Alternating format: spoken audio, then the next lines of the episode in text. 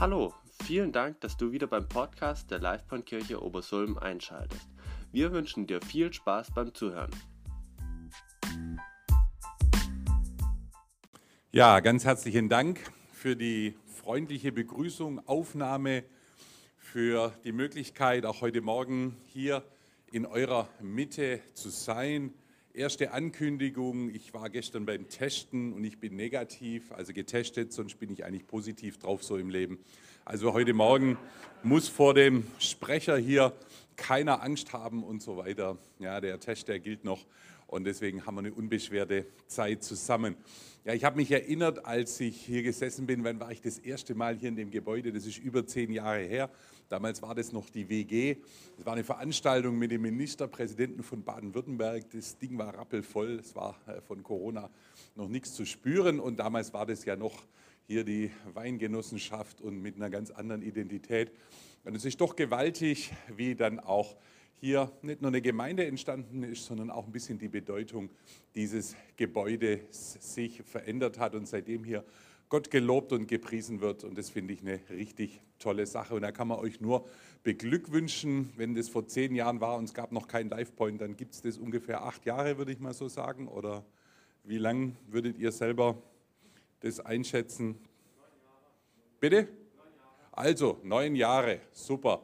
Dann habt ihr bald Jubiläum und dann wünschen wir euch natürlich auch von ganzem Herzen, dass es räumlich hier richtig gut weitergeht und auch alles sich gut klären kann.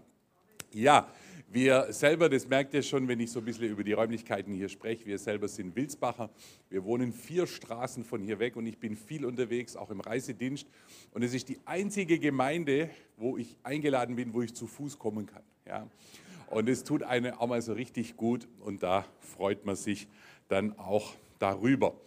Ja, heute Morgen möchten wir ein wenig in dieses Israel-Thema mit hineinschauen, was der Benjamin ja auch schon angekündigt hat. Und ich weiß nicht, kann das jeder sehen oder ich bin so zwei Meter groß, da versperre ich manchmal den Leuten ein bisschen so den, den Blick, äh, nicht unbedingt auf den Himmel, aber auf das, was vorne so ist. Ihr sagt einfach, soll ich ein bisschen zur Seite oder so? Ist vielleicht besser, oder? Ist das von der Kamera dann okay oder?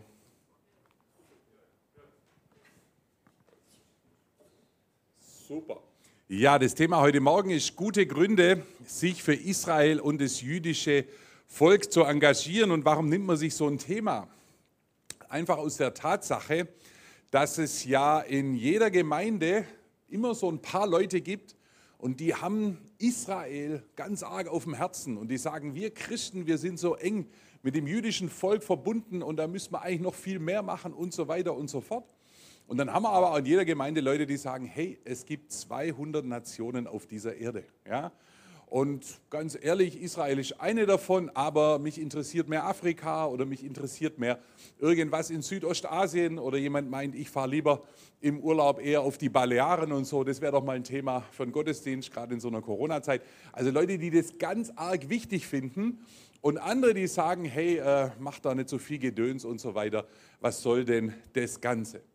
Und mal ganz ehrlich, so unter uns, das ist gar nicht nur in christlichen Kreisen so, sondern wenn wir hier in unsere Kommune reinschauen, nach Obersulm, dann sehen wir ja, es gibt die Synagoge und da gibt es ein paar Leute, die sind ganz arg engagiert in dieser ehemaligen Synagoge, dieses jüdische Gedenken aufrechtzuerhalten und den Friedhof da in Affaltrach zu pflegen und so weiter. Und es hat für sie eine ganz hohe Bedeutung. Und dann gibt es einen Großteil hier an unseren Orten, die sagen einfach, ja, okay, das sind halt die und es ist gut, wenn die das machen. Ne, und dann kommen da irgendwelche Busse hin und besuchen die Synagoge, aber viele Einheimische hier, die waren selber noch nie da drin. Also das ist einfach auch so ein bisschen Spannung. Ne? Die einen haben es so voll auf dem Herzen und den anderen ist es nicht so wichtig. Aber heute sind wir natürlich in der Gemeinde, das heißt, wir schauen jetzt nicht nur die historischen Hintergründe an, hier von Affaltrach und so weiter, das dürft ihr euch selber mal anschauen, sondern jetzt ähm, geht schon unser weiter Spieler nicht. Ich darf dich bitten, ob du eine Folie weiterstellen kannst, dann machen wir es einfach auf der Schiene. Wir wollen natürlich in der Gemeinde das auch mal unter dem Blickwinkel zuallererst anschauen, was sind es für Gründe, sich so für Israel zu engagieren und ein bisschen schauen, ja, was sind da auch biblische Gründe. Und äh, wenn wir da ganz zurückgehen an die Anfänge, Wenn du die Folie gerade weitermachen könntest, herzlichen Dank. Vielleicht geht es auch bei mir inzwischen schon wieder. Nee, bei mir geht es nicht mehr. Wir haben es wie immer vorher schön getestet. Da ging es. Genau. Ja, da sitzt dieser Abraham da vor Urzeiten, der kam nicht nur aus Ur, sondern er lebte vor Urzeiten, ja, sitzt da und bekommt diese gewaltige Zusage Gottes. Können wir nachlesen im ersten Buch Mose im zwölften Kapitel. Geh in ein Land, was ich dir zeigen werde. Ich will dich zu einer großen Nation machen. Ich will dich segnen und wer dich segnet, der ist gesegnet und wer dich verflucht, der ist verflucht. Durch dich sollen alle Familien, Völker, Stämme, je nachdem, wie man dieses hebräische Wort übersetzt, auf Erden gesegnet sein. Jetzt kennen wir alle den Abraham mit der Geschichte, dass der keine Kinder haben konnte und dann im hohen Alter war es doch noch so weit. Das fasziniert uns natürlich auch unter biologischen und anderen Gesichtspunkten. Aber was weit über diese Sache hinausgeht, sind diese Zusagen. Ja? Hey, ich will dich zu einer großen Nation machen. Da steht einer, der hat nicht mal einen Nachkommen und Gott spricht über eine große Nation. Ja? Gott hat einfach schon was ganz Gewaltiges gesehen und hat gesagt, und übrigens, an denen, die dich segnen und damit auch deine Nachkommen, deine Familie, weil die Bibel auch im Alten Testament vom kulturellen Hintergrund immer in Familien denkt. Ja, wer dich segnet und dieses Volk, der soll auch gesegnet sein. Und wer dich verflucht und dieses Volk verflucht, der soll auch verflucht sein. Also schon eine ganz schöne Festlegung Gottes, obwohl menschlich gesehen noch gar nichts da war. Ja? Und dann noch die Aussage, hey, für zukünftige Jahrzehnte, Jahrhunderte, Jahrtausende soll gelten, durch dich sollen alle Völker auf Erden gesegnet sein. Stell dir mal vor, du wärst Abraham gewesen, kriegst eine derartige Zusage, das ist schon ganz schön gewaltig. Und da merken wir, hier hatte Gott wirklich auch etwas vor. Und ich, jawohl, jetzt geht es wohl wieder dann äh, sehen wir aber auch, wie Gott es eben nicht nur einmal ausgesprochen hat, so wie wir Menschen manchmal so im Überschwang, wenn wir so richtig berührt sind, hey, da geben wir Zusagen. Und hinterher denkt man, ja, das war vielleicht doch ein bisschen enthusiastisch in diesem Moment, sondern Gott hat sich da einmal festgelegt. Und als der Mose dann später an diesem brennenden Dornbusch stand, ja, und, und, und hey, mit wem habe ich überhaupt zu tun und was begegnet mir hier in diesem Dornbusch Wunder und, und wie soll ich mich denn dann dem Pharao überhaupt vorstellen, wenn du mich da hinschicken willst? Da wird ihm gesagt, der Gott Abrahams, Isaaks und Jakobs, er hat mich gesandt, so soll deine Visitenkarte aussehen. Das ist ja eigentlich auch ein Hammer, ne? also nicht nur der, der Gott der Schöpfer und der Gott der Treue und der Gott der Güte, wie wir äh, das oft ja auch anhand von Gottes Eigenschaften charakterisieren, sondern Gott legt sich fest und er sagt, ich bin der Gott Abrahams, Isaaks und Jakobs. Er nimmt diese drei Namen, er nimmt diese drei auch wirklich nicht ganz perfekten Persönlichkeiten, ja, wenn wir deren Biografie lesen und sagt, und trotzdem, hier ist mein Bund geschlossen, hier habe ich ein für alle Mal mich festgelegt, ja, und so ist mein Name. Und wenn wir heute noch manchmal mit Juden zusammen sind, auch ganz bewusst als Christen, die Jesus lieben, kennen und erfahren, ja, dann beten wir nach wie vor miteinander zum Gott Abrahams, Isaaks und Jakobs. Und das verbindet uns seit diesen Urzeiten. Ja, und Gott erwählt sich dann souverän ein Volk aus vielen Völkern und er schließt seinen Bund nicht nur mit dieser Abrahams Familie, sondern dann auch mit dem ganzen Volk. Israel wird sein Eigentum. Was für eine Vorgehensweise. Ganz ehrlich, ich hätte es wahrscheinlich anders gemacht. Ja, oder das wäre mir gar nicht eingefallen, aber deswegen lohnt es sich auch an so einem Morgen mal zu überlegen, was hat unser Gott hier eigentlich vor Urzeiten auch schon festgelegt? Und er hat gesagt, hey Israel, du bist dem Herrn, deinem Gott, ein heiliges Volk. Dich hat der Herr, dein Gott, erwählt, dass du ihm zum Volk seines Eigentums wirst, aus allen Völkern, die auf dem Erdboden sind. Da fragen wir uns ja, warum denn gerade die? Ne, so ein bisschen Eifersucht, aber warum nicht die Schwaber? Ja? Oder die Franker, die sind ja auch nicht so weit hier in unserer Region weg. Warum diese Israeliten? Und Gott gibt die Antwort, nicht weil ihr mehr wert als alle Völker, hat der Herr sich euch zugeneigt und euch erwählt. Ihr seid ja das geringste unter allen Völkern. Ganz weit weg, JWD, irgendwo weltpolitisch, weltgeschichtlich in der Pampa, da draußen. Keiner hat euch auf dem Schirm, wie großreiche Ägypten und was alles schon war, später Römer, Griechenland und so weiter. Ne, gewaltige Imperien und ihr seid aber das Geringste, das hat Gott sich da erwählt, sondern wegen der Liebe des Herrn und weil er den Eid hielt, den er euren Vätern geschworen hat. Also Gott hat einmal diesen Eid gesprochen und hat seine Liebe an diesen Eid dann auch gebunden. Und es ist deswegen auch für uns nach wie vor eine spannende Sache, weil wir ja daran sehen, hey, wenn Gott einmal seine Hand auf jemand legt, wie hier auf dieses Volk, dann lässt er nicht einfach wieder los. Ja? Dann passieren auch nicht ein paar Dinge von Seiten des Volkes, die Gott erzürnen. Und dann sagt er, Schluss, der Vertrag mit euch ist gekündigt. Ja? Ihr habt Paragraph 5 nicht eingehalten, es ist vorbei. So sind wir ja im menschlichen, so sind wir auch im Geschäftsleben hier miteinander unterwegs. Ne? Aber dann diese lange Liebe und Zusage Gottes zu diesem Volk. Und das Interessante ist, und das war vielleicht schon ein bisschen auch in diesem Zitat drin, was der Benjamin von Friedrich dem Großen gebracht hat, ne? das ist ein kleines Volk. Und wenn wir jetzt mal gucken, da gab es zu der Zeit unzählige solche Völker, die uns manchmal beim Bibellesen dann schon ein bisschen da die Zunge schwierig machen. Ja, Amalekiter, Moabiter, Philister, Edomiter. Und jetzt könnte ich nochmal 20 von der Sorte aufzählen. Ja, die hatten sich auch entschlossen, Israel und die Juden auszulöschen aber wo sind diese ganzen Völker heute? Ja? Wer steht heute hin und sagt, ich bin ein Moabiter oder ich komme von den Amalekitern oder ich bin ein Midianiter und so weiter und so fort. Aber die Juden, sie existieren nach wie vor und das hat etwas mit dieser Zusage auch zu tun, die hier im unteren Teil der Folie auch steht aus Sacharja 2, Vers 12. Ja, wo Gott sagt, nachdem seine Herrlichkeit mich gesandt hat zu den Völkern, die euch berauben, wer euch, wer dieses Volk antastet, der tastet seinen Augapfel an. Und ich denke, das haben wir in der Geschichte immer wieder erlebt, da wo bewusst ein ganzes Volk auch die Juden antasten und vernichten wollte, da hat es nicht nur Segen reduziert oder genommen, da wurde der Augapfel Gottes angetastet und das hatte in der Regel für ein solches Volk auch verheerende Auswirkungen und ich denke, das ist uns durch den deutschen Geschichtsunterricht auch ein Stück weit dann bewusst. Ja, Gottes Eingreifen für dieses Volk mit all seiner Fehlbarkeit, mit all seinem Versagen.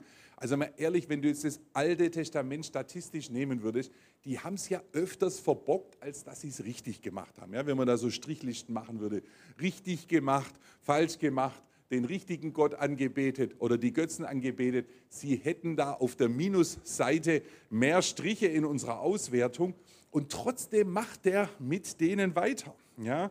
Und er sagt in Hesekiel 36 in den Versen 22 und 23, nicht um euretwillen handle ich Haus Israel, sondern um meines heiligen Namens willen, den ihr entweiht habt unter den Nationen, zu denen ihr gekommen seid.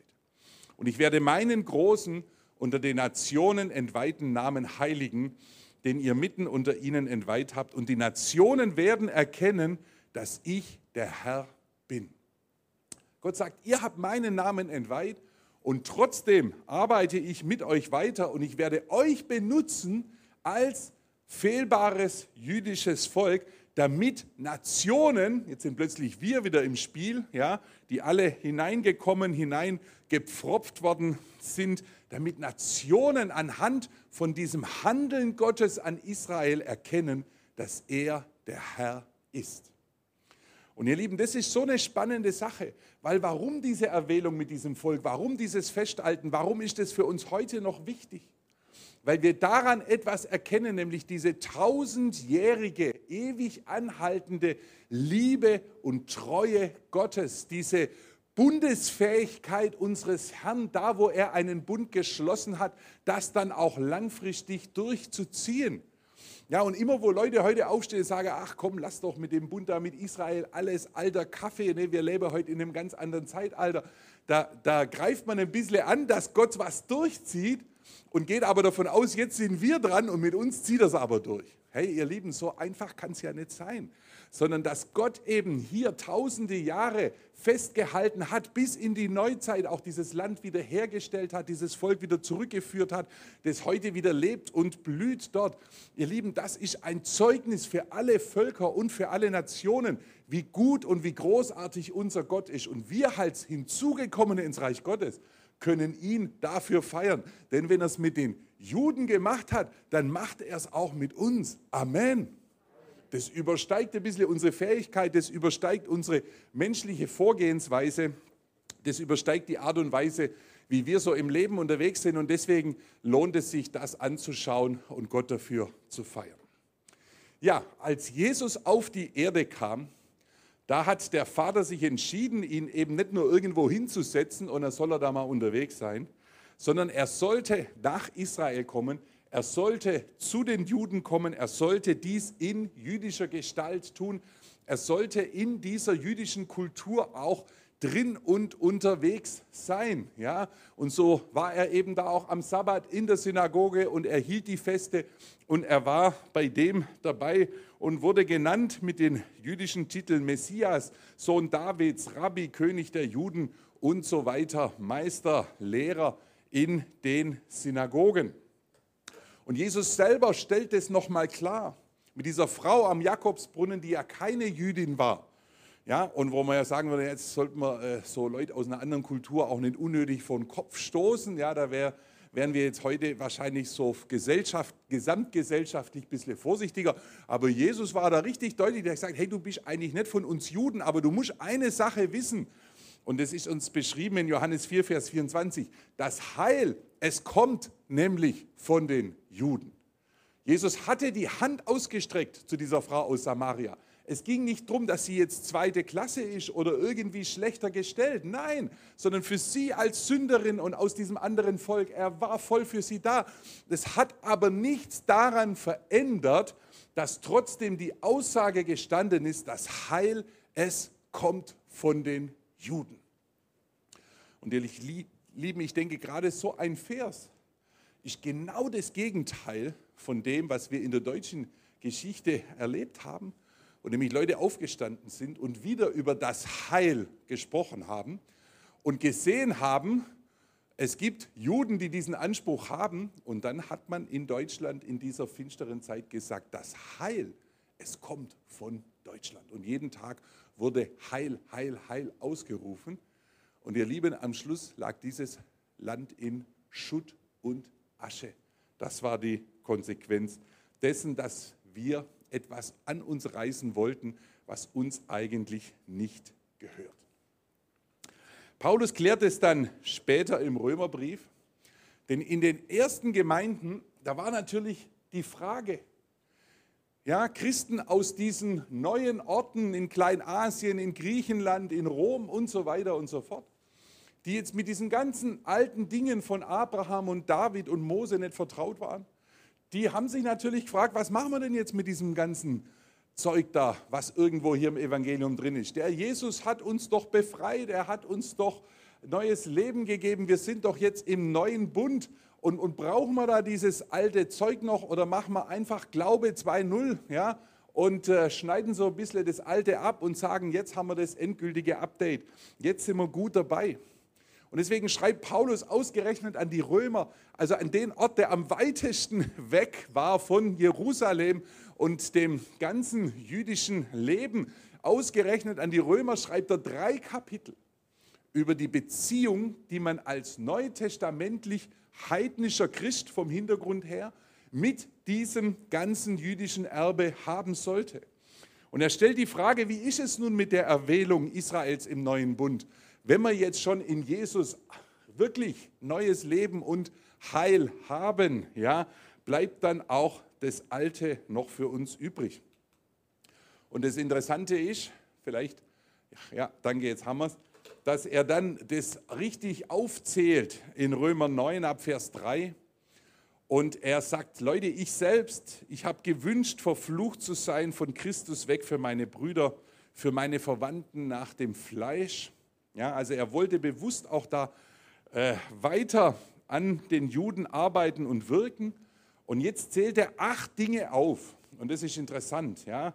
Meine jüdischen Verwandten nach dem Fleisch, die erstens Israeliten sind, zweitens deren die Sohnschaft ist, drittens die Herrlichkeit, viertens die Bündnisse, fünftens die Gesetzgebung, sechstens der Gottesdienst und siebtens die Verheißungen und achtens deren die Väter sind und aus denen dem Fleisch nach neuntens der Christus ist, der über allem ist.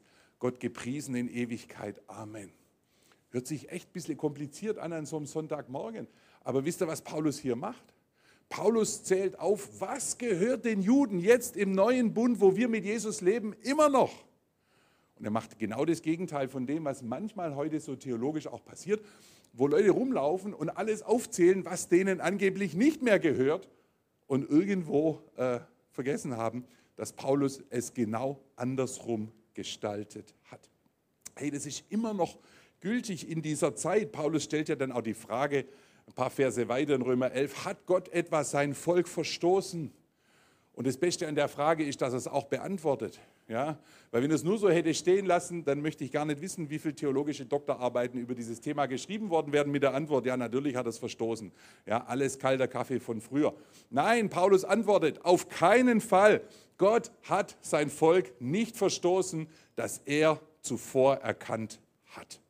Was für eine Aussage Gottes, auch im neuen Bund gilt diese alte Beziehung. Und er bringt dann dieses Bild, was der Benjamin heute Morgen schon zitiert hat, wo wir hineingepfropft sind, aber in einen Ölbaum, der eine Wurzel hat. Und viele Christen heute, die betrachten die Pflanze, die so wächst, und da guckt man nur, was oben so rauskommt. So geht es ja auch jedem bei uns im Garten. Ne? Wir wollen da sehen, dass die Blumen und Sträucher schön gedeihen und blühen und alle Nachbarn das loben und so weiter. Da sind wir richtig glücklich. Aber jeder, der da ein bisschen pflanzt und buddelt, ja, der weiß, es kommt darauf an, was drunter ist. Ja? Und wenn die Wurzel stimmt und wenn die richtig drin ist und wenn es da unter dem Boden funktioniert, dann kann es auch oben schön strahlen. Und wenn die christliche Gemeinde ja auch nicht immer nur gestrahlt hat, aber wenn sie strahlt und wenn etwas von der Herrlichkeit und Güte und dem Wesen Gottes in ihr sichtbar ist, ihr Lieben, dann bitte nicht nur auf die Blume schauen, die da oben rausguckt, sondern auch sich daran erinnern, es gibt diese geistliche Wurzel Israel, von wo wir herkommen. Und wenn man das kirchengeschichtlich immer so gesehen hätte, hätte man sich viele negative Dinge auch ersparen können. Gottes Gaben und Berufungen, sie können ihn nicht gereuen. Was für ein Vers, der uns alle schon begeistert hat, ja? wo man nicht wusste in der Situation, wie geht es mit mir weiter und soll ich den Dienst weitermachen und bin ich überhaupt am richtigen Platz im Reich Gottes. Und dann sagt der Paulus, hey, seine Gaben und Berufungen, sie können ihn nicht gereuen. Das ist Öl für unsere Seele. Aber der Zusammenhang dieses Verses, ihr Lieben, in Römer 11, da hat der Paulus drei Kapitel drüber gesprochen. Ja, wie sieht es denn nun mit Israel und den Juden aus? Und dann hat er gesagt, wisst ihr was, Gottes Gaben und Berufungen können ihn nicht gereuen. Das war der eigentliche Kontext dieses Verses. Und ich finde das wirklich eine gewaltige Sache. Ja, jetzt könnte man sagen, okay, wenn Gott immer treu war und äh, an den Juden festgehalten hat, warum ist dann 70 nach Christus der Tempel zerstört worden, Jerusalem zerstört worden. Warum wurden die über die ganze Erde auch vertrieben? Sieht irgendwie so aus, als ob Gott es da nicht mehr so ganz im Griff gehabt hätte. Jesus hat ja gesagt, hier wird kein Stein auf dem anderen bleiben. Aber warum denn, wenn das nun Gottes Volk ist? Und Paulus klärt es und schreibt in Lukas 21, Jerusalem wird zertreten werden von den Heiden. Das ist geschehen. Es waren die Römer, die die Stadt zerstört haben und die Juden überall hin zerstreut haben. Aber er gibt ein Licht am Ende des Tunnels. Und das ist eben auch schön bei biblischer Prophetie. Da wird nicht nur Finsteres gesagt und dann Punkt, sondern da gibt es ein Licht und einen Ausblick. Ja, und das fehlt mir in der ein oder anderen geistlich-prophetischen Auslegung, die in diesen Tagen so durch unsere Internetnetzwerke zieht. Ja, da wird auch viel angekündigt, was alles schlimm wird. Aber schaut mal, hier gibt es ein Licht. Er sagt nämlich, Jerusalem wird zertreten werden von den Heiden bis zu einem Zeitpunkt, bis nämlich die Zeiten der Heiden erfüllt sind. Wenn also die Menschen aus allen nichtjüdischen Völkern hinzugekommen sein werden, aus den Ländern Afrikas, Asiens, Europas, Nordamerikas, Australiens und so weiter, ja, Südamerikas, woher auch immer, wenn sie hineingekommen sind ins Reich Gottes, dann wird es auch mit der Zertretung Jerusalems vorbei sein, dann wird diese Stadt wieder leben und blühen, dann wird dieses Volk wieder zurückgeführt. Jesus hat es angekündigt und genau so ist es geschehen. In diesen Tagen, wo wir diese vielen Völker erreicht haben wie noch nie in der Missionsgeschichte, in diesen Tagen tut Gott auch gleichzeitig Israel wieder aufbauen und blühen. Er führt es wieder zurück, der es zerstreut hat, der wird es auch wieder sammeln. Die Nationen, wohin sie gesogen sind, Gott wird es von dort wieder sammeln und genau das ist auch passiert. Die Juden, fast 2000 Jahre zerstreut über die ganze Erde, haben in dieser Zeit ihre Kultur, ihren Glauben, ihre Identität und ihre Traditionen bewahrt. Und dann saßen manche in den Bergen Äthiopiens und die hatten nicht mal einen Kompass und ein Smartphone, um zu wissen, wo sind wir hier eigentlich. Die hatten kein Google Maps. Aber die wussten eins, wir gehören nach Jerusalem, weil ihnen das seit tausenden Jahren jemand gesagt hat. Die hatten keine Ahnung, wo ist das und was ist dort.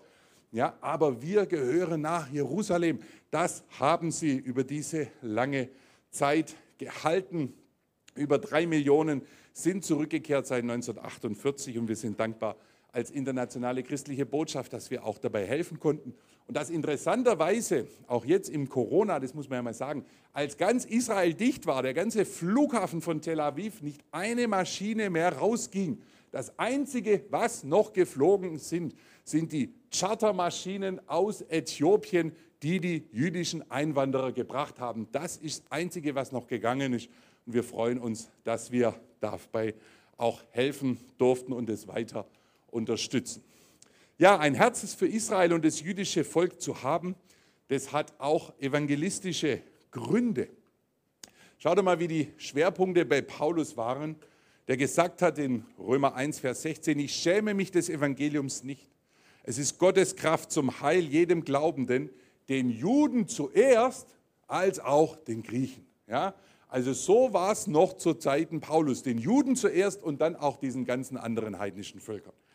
Ich denke, das haben wir heute ein bisschen arg umgedreht, ja, dass wir überall hingehen ja, und an alle denken und für irgendjemand auf dieser Welt alles Mögliche tun. Und das ist richtig und es ist toll, wo jede Gemeinde sich auch missionarisch weltweit engagiert. Das soll gefördert werden. Aber von der Priorität her haben wir heute manchmal da die Juden ganz weit weg. Ja? Und manche sagen, mit denen dürfen wir überhaupt nichts mehr machen aufgrund von unserer Geschichte. Ihr Lieben, das ist nicht der Ansatz des Paulus sondern er sagt, Verstockung ist Israel widerfahren. Also geistlich sind Augen gehalten, dass sie den Messias aus dem eigenen Volk nicht erkennen können, bis aber die Vollzahl der Nationen hineingekommen sein wird. Genau gleich wie bei Jesus, ne? die Fülle der Heiden, die Vollzahl der Nationen, wenn sie aus allen Ländern hineinkommen, aus allen Stämmen, Völkern und Sprachen ins Reich Gottes, wenn der Himmel so richtig bunt ist, dann, sagt Paulus, wird auch Israel gerettet werden. Wieder ein bisschen Neid, ja, warum steht hier nicht Deutschland? Ja, wir beten doch alle hier für geistliche Durchbrüche. Das einzige Land und Volk dieser Erde, wo die Bibel richtig deutlich sagt, und die wird es aber mehr als ein bisschen erwischen, ja, oder mehr als so ein paar dabei sein, sondern da wird nochmal ein ganzes Volk berührt werden. Und das ist ein Grund, warum wir uns auch aus Sicht der Evangeliumsverkündigung hier engagieren können. Geistliche Aufbrüche, das Evangelium kehrt dorthin, wo es startete, nämlich von Jerusalem, Judäa, Samaria bis an die Enden der Erde.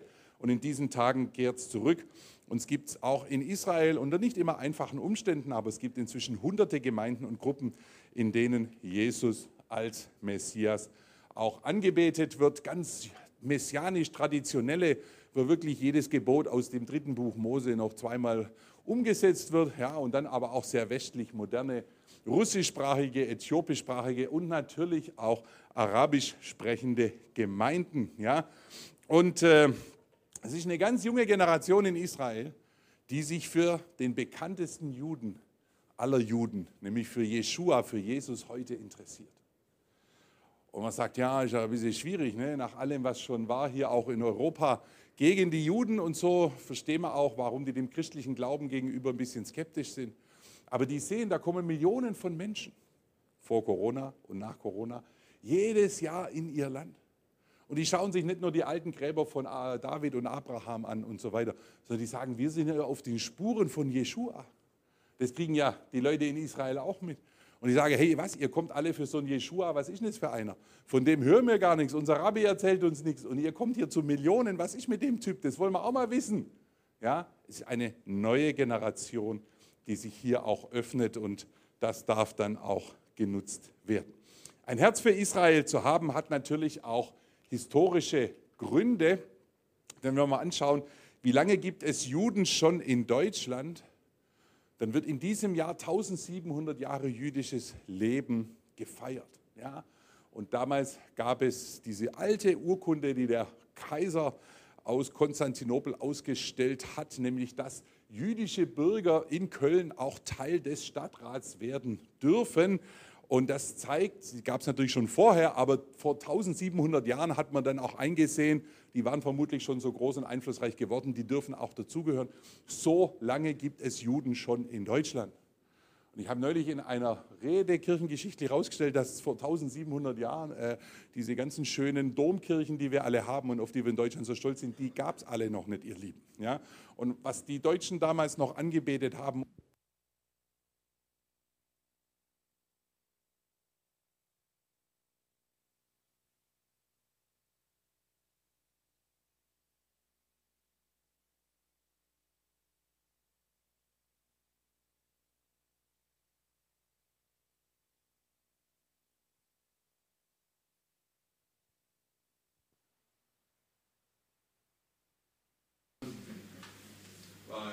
viele Jahre in Rumänien, da ist immer der Stromausfall rumgekriegt.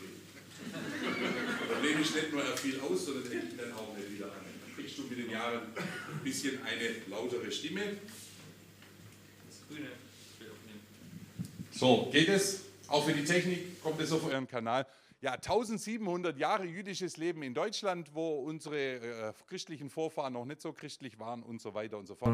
Deswegen auch diese Frage, Gehört das Judentum zu Deutschland? Ja, ich denke, das kann man eindeutig mit Ja beantworten.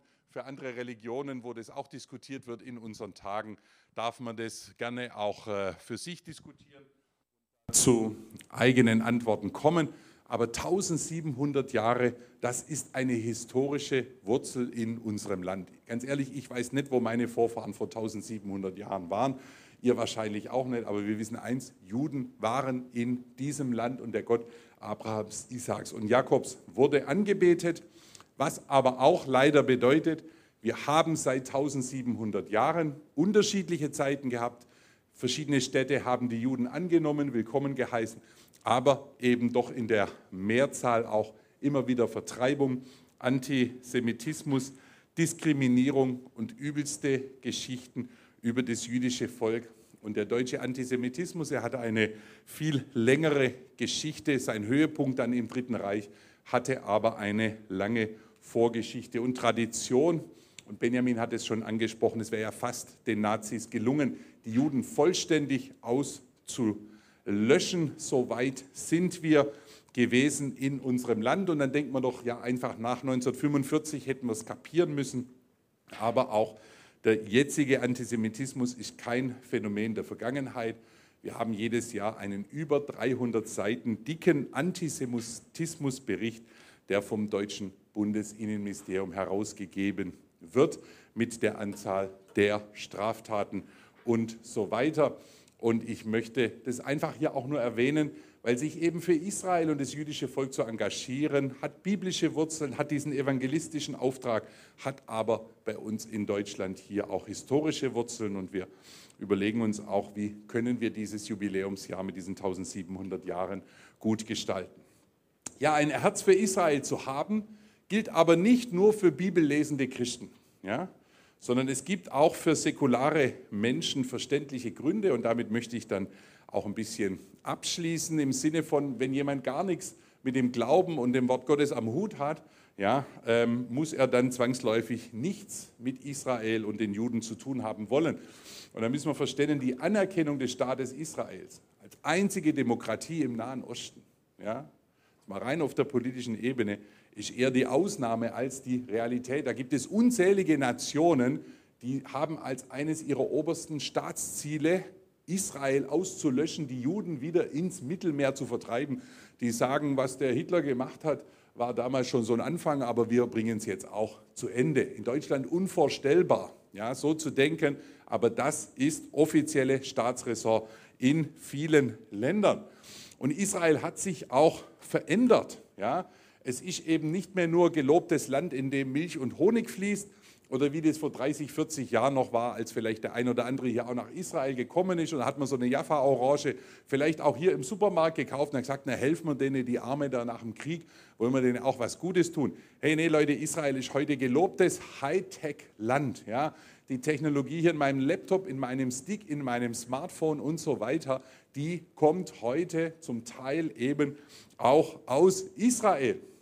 Ich habe dieses Bild gezeigt in dem Vortrag hier in der Gegend, da steht eine Frau auf und sagt, und ich habe für Intel, für diese Chipfirma gearbeitet, als wir diese Fabriken in Israel gebaut haben. Da habe ich gesagt, ja super, weil ich erzähle das immer den Leuten und dann konnte die auch noch mehr davon erzählen. Für uns hier in Baden-Württemberg auch nicht ganz unwichtig, einfach nur mal zu sehen, was hat sich so aus der Wüste entwickelt, in der der Abraham da stand. Ja?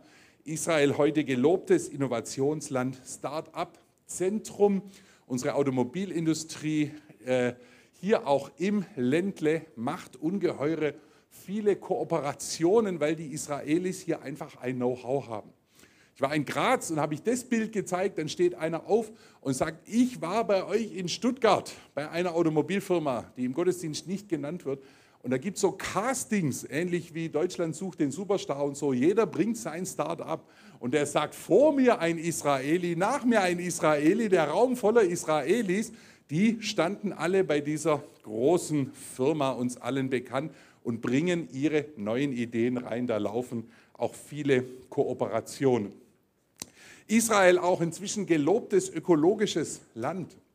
Denn wir haben weltweit einen Rückgang an Grünfläche mit allen klimatischen Auswirkungen. Ja, Wüstenflächen nehmen zu, sogar in Deutschland Steppenflächen, in Brandenburg und so weiter nehmen jedes Jahr zu. Wasser wird knapper. Und was machen die in Israel? Ja, die pflanzen Quadratmeter für Quadratmeter, Quadratkilometer für Quadratkilometer nimmt ihre Fläche zu. Da wird jedes Jahr mehr Sauerstoff produziert und CO2 aufgefressen, wovon wir nur träumen könnten. Israel ist heute auch ein Player geworden für weltweite Entwicklungshilfe. Denn diese Wassertechnologie zum Beispiel, die sie entwickelt haben, die macht es möglich, dass 70 bis 80 Prozent allen Abwassers wieder verwendet werden kann. Und davon können Südländer auch in Europa, Griechenland, Italien, Spanien, Portugal und so weiter, die schon Probleme mit Wasserknappheit haben, davon können die nur träumen.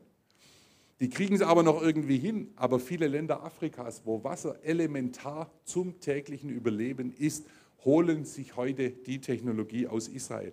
Keine Naturkatastrophe, egal ob Vulkanausbruch oder Erdbeben oder sonst was, wo nicht die Israelis zwei Tage später dort sind mit ihren Spezialisten und heute unterstützen und helfen, weil sie ein unheimlich hohes Know-how haben. Also aus so einem Nehmerland, ja, wo man so die Almosen aus den reichen Ländern der Erde hingeworfen hat, ist ein Geberland geworden. Hey, und erinnert euch das ein bisschen was an den Anfang, wo wir gehört haben, es soll ein Segen sein für alle Völker auf der Welt. Natürlich durch Jesus, aber auch durch so ganz praktische Dinge, die Israel heute tut. Auch gelobtes Reise- und Urlaubsland, gerade mit Corona ein bisschen schwieriger, aber ein wachsendes Tourismusziel. Jeden Tag hat man in Nachrichten gehört, wie irgendeine Bombe hochgeht und trotzdem fahren Millionen dahin. Das ist auch nochmal eine besondere Sache. Ja, was haben die Juden dieser Welt gegeben? Was ist uns denn geblieben von dem, was Gott da am Anfang bei Abraham angekündigt hat? Sie haben uns Zivilisation und Rechtsprechung gegeben, für uns heute völlig selbstverständlich, aber mit den Grundlagen dessen, was Gott da im Alten Testament schon gelegt hat. Sie haben uns Ethik und Nächstenliebe gegeben. Ja, das kommt alles aus diesem Kulturkreis. Das haben wir Deutsche nicht erfunden, unsere Vorfahren, die Barbaren, ihr Lieben. Sie hatten nicht dieses menschenfreundliche Verständnis, was heute selbstverständlich ist in diesem Land. Es kam aus Gottes Wort. Die Juden haben uns einen, eine sieben Tage Woche mit einem Ruhetag gegeben, haben uns auch schon daran gewöhnt, dass heute frei ist, zumindest für die meisten. Aber das ist auch ja, der siebte Tag, der Ruhetag, der Schabbat aus ihrer Reihe. Weltweit 0,2 Prozent Juden, die leben, stellen mehr als 30 Prozent aller Nobelpreisträger. Und da kann man auch darüber diskutieren, warum ist das so. Da gibt es atheistische Forscher, die sagen, weil man diese jüdischen Kinder schon zu Kindzeiten in Bücher einführt, und damit meinen die nämlich die Tora und das gemeinsame Lesen und Rezitieren des Wortes Gottes. Deswegen gibt es einen höheren Intellekt in diesem Volk. Ob das stimmt oder nicht, ich weiß es nicht. Aber immer wenn ein Atheist sowas sagt, dann höre ich doch noch mal zu. Es ist nicht nur so ein Frommer, der so argumentiert, sondern da ist einfach eine hohe Intelligenz vorhanden, die auch zum Segen geworden ist in Forschung, Innovation, Wissenschaft und Literatur. Ihr Lieben, wir hier in Deutschland, wir kriegen Security-Informationen. Ja? Da werden Anschläge vereitelt in unserem Land. Ja? Und die Infos dazu, die kommen aus Israel, da können wir nur dankbar sein. Wir haben die einzige Demokratie im Nahen Osten, ja, die streiten sich zwar viel und wählen viermal, aber da wird gewählt, ihr Lieben. Ja. Und wenn einer korrupt ist, wird er in den Knast gesteckt, egal ob er Präsident ist oder Premierminister oder was auch immer. Das findest du im Nahen Osten nirgendwo. Wir haben einen Rechtsstaat, wir haben Gleichberechtigung, wir haben Frauen, die wirklich sich voll entfalten können in einer Region, wo es ansonsten anders aussieht. Und Israel ist der einzig sichere Staat für Christen im Nahen Osten.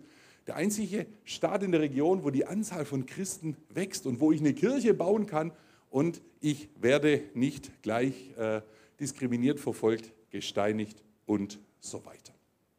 Ja, gewaltig, was Gott tut.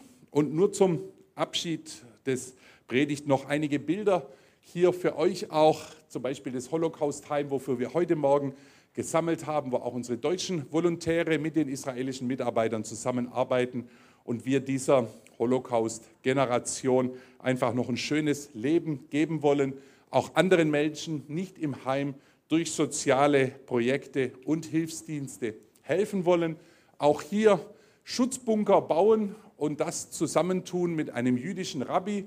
Und wie ihr auf dem Bild seht, hier auch in einem muslimischen Dorf im Norden Israels. Ja, spannende Kombi, der jüdische Rabbi kommt und sagt, ich baue Schutzbunker, lieber Mullah, dürfen wir in deinem Dorf auch eins aufstellen und gezahlt wird es auch noch von Christen in Deutschland. Hörst nicht so viel in unseren Medien, gibt es aber. Ja, da läuft mehr, als man denkt. Wir unterstützen gerne die einwandernden Juden wir feiern jedes Jahr das Laubhüttenfest mit tausenden Teilnehmern, was jetzt mit Corona gerade ein bisschen schwierig ist. Und da sind Christen und Juden zusammen, preisen den Herrn. Da stehen wir auf, da gehen wir durch die Straßen. Da gibt es einen großen Jerusalem-Marsch, wo wir mit Israel auch solidarisch sind. Wir haben hier eine Partnerschaft mit Yad Vashem und wir setzen uns auch dafür ein, dass Israel in unseren Medien manchmal ein bisschen anderes Bild auch noch bekommt und dass auch Jerusalem eine Hauptstadt Israels sein darf, auch wenn wir da hier in Deutschland politisch manchmal noch auf Granit beißen. Ja, ganz herzlichen Dank für die Möglichkeit, heute Morgen hier zu sein und auch für Menschen, die in irgendeiner Weise sich daran auch schon beteiligt haben. Und äh, wir haben äh, am Ausgang auch ein paar Zeitschriften ausgelegt wie aber so ein Engagement für Israel auch ganz konkret hier in unserer Region sein kann. Und damit soll es dann wirklich auch jetzt abgeschlossen sein.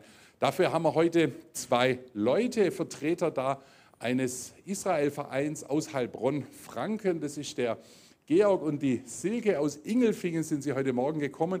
Und dieser Israel-Verein Amech Ami, der arbeitet in allen verschiedenen Kirchen, Landeskirchen, Freikirchen hier in der Region und mobilisiert die Leute auch für dieses Thema. Und warum stelle ich sie jetzt hier vor? Weil wenn ihr sagt, das würde mich mal ein bisschen interessieren oder was kann man da machen oder wir von LifePoint, wir möchten auch vielleicht eine Person da hinschicken, dass da unsere Gemeinde auch ein bisschen vertreten ist und so weiter, dann könnt ihr nach dem Gottesdienst auf Silke und Georg auch zugehen und dann sind sie gerne bereit, im Corona-Abstand auch Fragen zu beantworten und ihr könnt ein bisschen Kontakt auch austauschen.